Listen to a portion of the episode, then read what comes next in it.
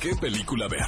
Con Gaby Mesa y Oscar Uriel. El podcast. Estamos de regreso en ¿Qué película ver? Un programa de Cinepolis por XFM 104.9 y ha llegado el momento mágico de contarles cuáles son los estrenos. Y esta película es para todos los amantes de los perros como yo, pero de repente me cuesta tanto trabajo verlas porque sufren tanto los perros que hace cuenta que estoy viendo una película snuff, o sea, sí está muy fuerte, ¿sabes? O sea, yo películas con perros y películas con niños, Sufres. o sea, sufro tremendo de principio a fin.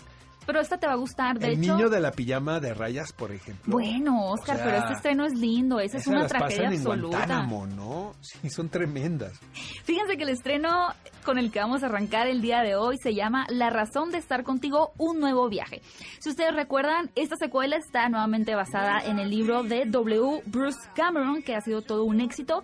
Y básicamente nos relata la vida de este cachorro devoto a su dueño, el cual está eh, todo el tiempo jugando con él, está todo el tiempo enamorado, se puede decir, de, de esta dinámica que hay entre ambos, pero lamentablemente ocurre una tragedia, el perro fallece, pero no se No te pongan estoy tristes. diciendo, caray. Pero es que ahí voy, mira, da tiempo, no es triste. El perro reencarna, podemos decir, en otros perritos, por lo cual vemos la travesía de este cachorro o el alma, el espíritu, de cómo va a ser el mejor amigo de diferentes personas, ¿no? Tal vez el alma de esa persona va a cuidar un- alguna vez a una anciana, o después va a ser la compañía perfecta de un niño que se siente solo. Entonces vamos a encontrar como esta relación que existe ya de miles de años de- del mejor amigo del hombre, ¿no? Que, que es el perro. Y aparte, la película está protagonizada por Dennis Quaid, también fue protagonizada en la primera entrega y se enamoró tanto del proyecto, este señor, este gran actor, que quiso regresar a La razón de estar contigo, un nuevo viaje. El estreno de esta semana, amigos, puede ser John Wick 3 para Velu. Eh, se me antoja muchísimo, les tengo que confesar que aún no la he visto, pero mi compañera, Gaby Mesa Conceta, ya la vio. ¿Qué tal está, Gaby? Primero que nada, debo decir que en lugar de comprarse los nachos, cómprense las palomitas, porque hay muchas escenas sangrientas y llevadas a límites de verdad que yo no, no puedo creer, Pero bien. pero excelente. Hijo, qué ganas de verla, cara. Si ustedes recuerdan, eh, el director que es Chad Stahelski, él empezó como coordinador de stunts, por lo cual tiene una maestría impresionante en escenas de acción.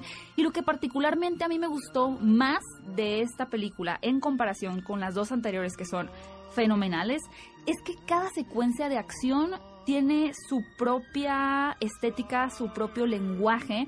De verdad se volaron la barda con la coreografía que tiene John Wick. Y lo que también me gusta mucho es que presenta conflictos morales muy fuertes que podíamos ver en la primera. Si ustedes recuerdan, John Wick es un mercenario que regresa a esta vida de la mafia, por así decirlo. Todo empieza por un perro por un también. perrito, pero es que el perrito representaba algo muy fuerte para él, que era el recuerdo de su esposa. Claro que ya desde la primera película, cuando quiere cobrar venganza por la muerte de este perro, pues se ve envuelto en un torbellino que ya no le permite salirse de la mafia y ahora en la película anterior, en la secuela, si es que no la han visto, bueno, véanla, John Wick 2. En esa película resulta que se metió con alguien de la mesa, la, la mesa que está por encima de ellos, que es un grupo de personas que, que dominan toda la mafia. Y ahora la cabeza de John Wick tiene un valor de 14 millones de dólares, por lo cual todos los asesinos, no solo de Nueva York, sino del mundo, están detrás de él, por lo cual él va a intentar sobrevivir, va a ser muy difícil. Y bueno, dentro del elenco nuevamente continúa la presencia del señor, gran señor Lawrence Fishburne, a quien recordamos como Morpheus. Pero se Y- suma Halle Berry y ahí, se ¿verdad? Halle ¿Y de qué la hace. Halle Berry, eh? Pues así sin spoilers, mm, es una conocida de John Wick que va a sumarse un poquito a esta misión que él tiene, va a intentar ayudarlo, pero muy entre comillas. Lo que sí les puedo decir es que Halle Berry está en una condición envidiable, de verdad. La- las escenas de acción de las cuales ella toma parte son geniales y también tenemos escenas de, de acción con perros. O sea que hoy es como el, el qué película ver de los perros. Amigos y a quienes les gusta el cine de terror, con un poco de superhéroes, llega un título muy atípico a la cartelera que es Hijo de la Oscuridad Brightburn, que dirige David Yarovetsky, quien de alguna manera él ha sido discípulo de James Gunn, ha Mm, trabajado en, en las, películas las películas de Guardians of the Galaxy. Y, y esta, esta producción, amigos, llega con, con la tendencia de hacer una especie de mashup entre el cine de terror y, el, y suspenso y el cine de superhéroes. Sí, esta película me parece por demás interesante porque recuerda mucho la premisa de Superman, ¿no? Este está basado, está basado más o menos en, en, en en Clark Kent. la mitología, En la de, mitología Superman. de Superman. Sí. Totalmente, porque tenemos este niño bebé que cae del espacio, es adoptado por una familia en una granja, pero aquí nos, nos plantea un cuestionamiento que yo realmente hasta no ver el avance de esta película dije, claro, tiene razón, porque en la mitología bonita de DC Comics de Superman, pues Superman es un extraño que comienza a utilizar sus superpoderes para el bien de la humanidad, pero ¿qué pasaría si este niño tan poderoso, quien se siente un ajeno a la humanidad, pues decide mejor usarlos para el mal? Es como Damián, el de la profecía, mezclado con Superman. es muy prometedora y yo tengo muchísimas ganas de ver esta película que ustedes ya pueden ver en su sala de Cinépolis favorita. Oigan amigos, y yo la verdad ahora me tengo que confesar un experto en Mario Bautista, porque no sabía ni quién era él, pero gracias a Ugly Dolls extraordinariamente feos y a como a tres entrevistas, pues ya hasta tengo la música por ahí en Spotify. ¿Ya eres fan de Ugly Dolls o de Mario Bautista? De los, de los dos, la verdad. Bueno, yo les voy a contar un poquito de qué va esta película de Ugly Dolls. Es bien interesante porque seguramente ustedes han, comprado algún muñeco en el supermercado, en una tienda y demás, pero ahora pregúntense, ¿qué pasa con esos muñecos que estuvieron en el proceso de la manufactura y no quedaron bien? Que tuvieron algún ojo chueco o que tal vez quedó medio salido el brazo ah, un poco deforme, pues son desechados. Es lo que plantea esta película, que esos muñecos van a un universo en donde conviven todos los Ugly Dolls.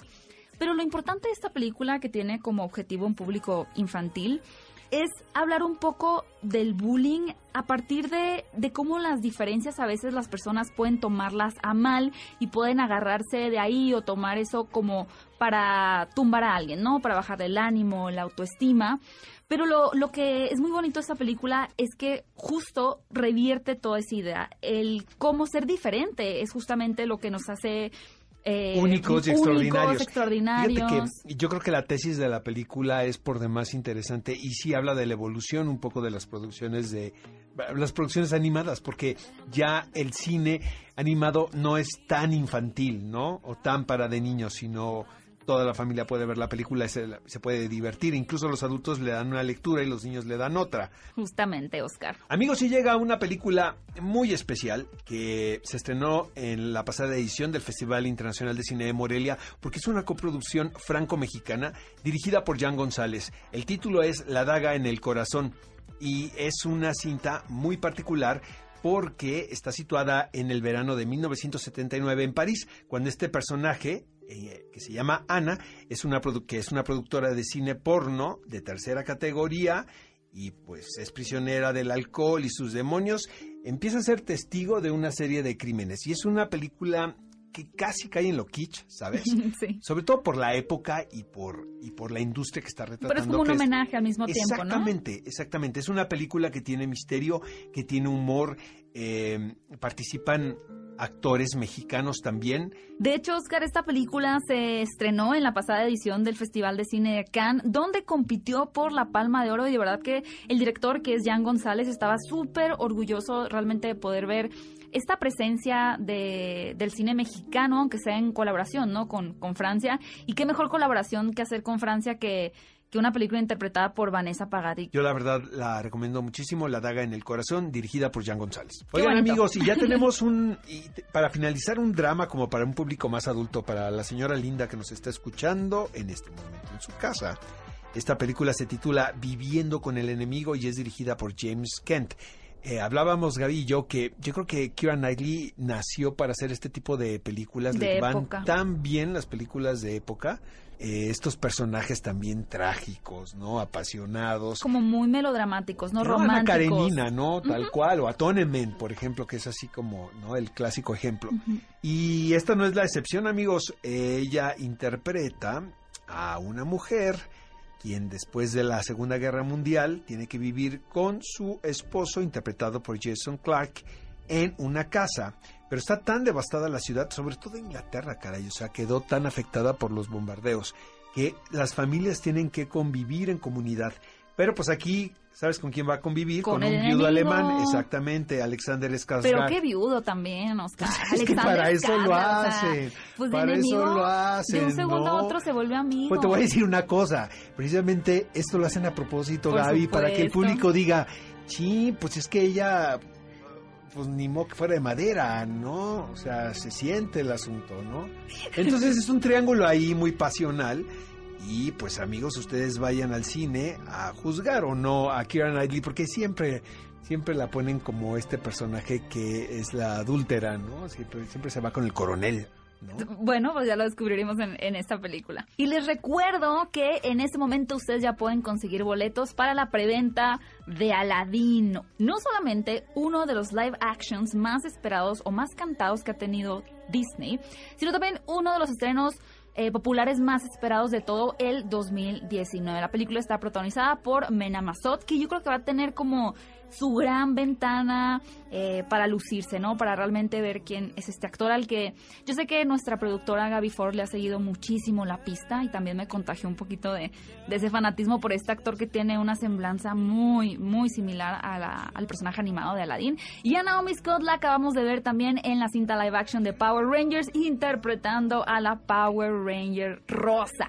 Ambos personajes interpretan respectivamente a Aladdin y a Jasmine, quienes obviamente se suman al elenco con Will Smith, quien da vida al genio. Así que si ustedes quieren ir a disfrutar de este live action musical por parte de Disney, en este momento pueden adquirir sus boletos en la plataforma de Cinépolis o en la taquilla de su Cinépolis favorito. Y hablando de este esperado estreno live action de Aladdin, tenemos en este momento la encuesta de la semana. ¿Cuál es el live action que les gustaría que se realizara en la pantalla grande? Las opciones son las siguientes. La Sirenita, Shrek, Los Increíbles o El extraño mundo de Jack. Yo voté por El extraño mundo de Jack, ahí está, mi voto está puesto y ustedes es momento de que también voten por ese live action que les gustaría fuera llevado a la pantalla grande. Ve a Cinépolis y utiliza el hashtag qué película ver. Escúchanos en vivo todos los sábados a las 10 de la mañana en Exa FM 104.9.